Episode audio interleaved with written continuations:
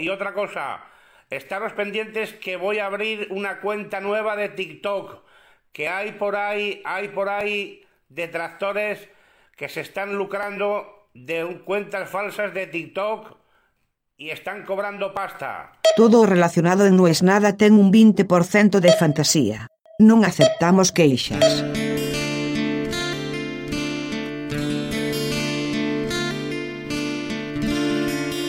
Envidia, envidia, no hay otra palabra. Lo podés disfrazar, podés decir que es admiración, podés decir que es aprecio, podés decir que es respeto. La palabra es envidia.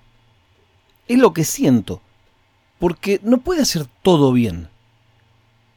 Es como un hombre del renacimiento. Toca la guitarra espectacular, de hecho, hoy me enteré que fue 14 años profesor de guitarra hace magia que te morís, te mata.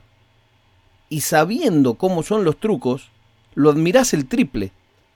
Porque hay varios tipos de magias. Algunos son más difíciles técnicamente que otros. No significa que sean mejores porque la magia, como todo arte, es para el espectador y al espectador no le importa si es fácil o difícil. Pero entre los magos sabemos que es repetible y que lleva infinito trabajo. Lo que hace este tipo lleva infinito trabajo por 10. Y como si todo eso fuera poco, hace un podcast que yo no puedo creerlo.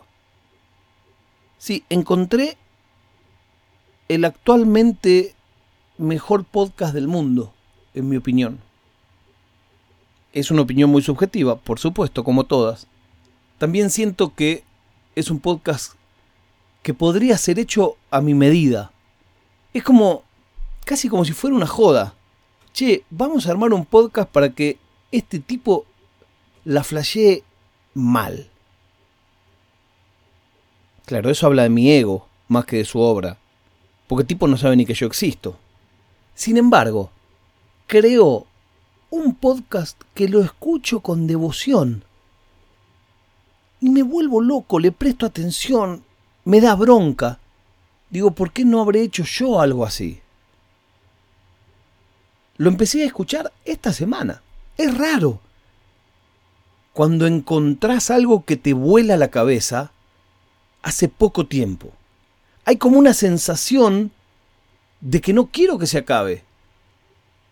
La primera temporada son solo 10 capítulos. La segunda temporada acaba de empezar.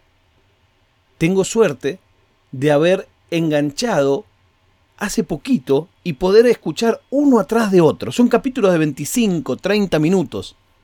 Hace las cosas bien y tiene una transcripción, no como yo. Igual el sitio podría ser mejor, porque si entras a los capítulos por separado, no vas a encontrar la transcripción. Bueno, hay que entrar a su sitio. Lo otro que no te conté es que también habla de veganismo, tuesta su propio café, dedica un capítulo entero a hablar de cómo se tuesta el café, pero fundamentalmente habla de un tema que a mí me apasiona y me enloquece, la mentira y la verdad.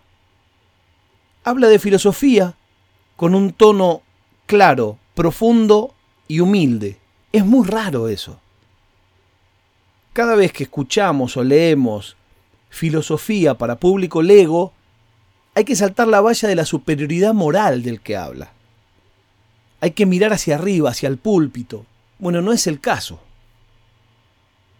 Y claro, habla desde un mago que explica que se dedicó toda su vida a engañar gente y que como sabe cómo se engaña a la gente, intenta no ser engañado.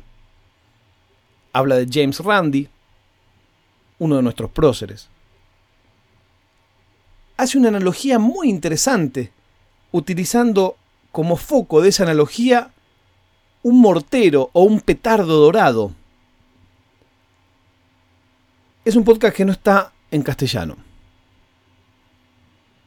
Es un podcast que no está en inglés.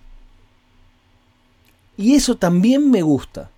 Siento de un modo quizás mezquino que aún dedicándole un capítulo entero son pocos los oyentes de mi podcast que van a poder disfrutarlo. Es un podcast que está en portugués. Se llama A Vida Fora da Caverna. La vida afuera de la caverna. Y lo hace Daniel Prado, que yo creo que es un hombre del Renacimiento. Es increíble. No puedo dejar de, de, decir que aún si no sos un experto en portugués, intentes escucharlo. Incluso lee bien. Habla bien el inglés, habla bien el portugués. No soy yo un experto en filosofía para explicar la alegoría de la caverna, pero todo el podcast se basa un poco en eso. Y es este texto, que tiene más de 2500 años, que habla de unos seres humanos, si querés, que vivían dentro de una caverna y que veían la vida a través de las sombras que se proyectaban en una pared de la caverna. Así para ellos, una vaca era una sombra con la forma de una vaca que pasaba una vez al día en esa pared. Un pájaro era una cosa de dos dimensiones, de un solo color, que aparecía por arriba y se iba por abajo. Hasta que un día uno de ellos sale de la caverna y ve que las cosas tienen tres dimensiones y tienen colores y tienen formas y tienen aromas y tienen sonidos. Y fundamentalmente que esas cosas existen en una forma propia, que no es una sombra en la pared.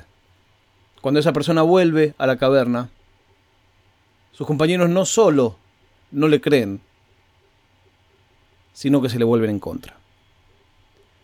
Daniel usa esa figura para todo el tiempo preguntarse si nosotros somos el que salió afuera y al que nadie le cree, o si somos los de dentro queriendo matar al único que dice la verdad. Es excelente. Por supuesto lo voy a dejar linkeado en las notas de este episodio. Dedico un capítulo entero a hablar de la homeopatía, de un modo crítico, por supuesto. Daniel es escéptico. Dedica varios capítulos a hablar sobre la mentira. Y siempre cierra su podcast diciendo que si dudas acerca de por qué deberías creerlo, lo mejor es que no le creas. Me encanta su podcast, me encanta su magia, me gusta su música. A vida fora da caverna. Ojalá ustedes sientan tanta alegría o tanto placer alguna vez escuchando este podcast como yo estoy sintiendo cada segundo que escucho lo que hace Daniel Prado. La prueba de vida del día de hoy es que el Club Atlético Banfield le ha ganado a Deportivo Madryn, por eso este podcast hoy salió un poco más tarde que de costumbre.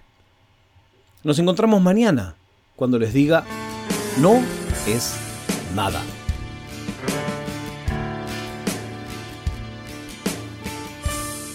Oficina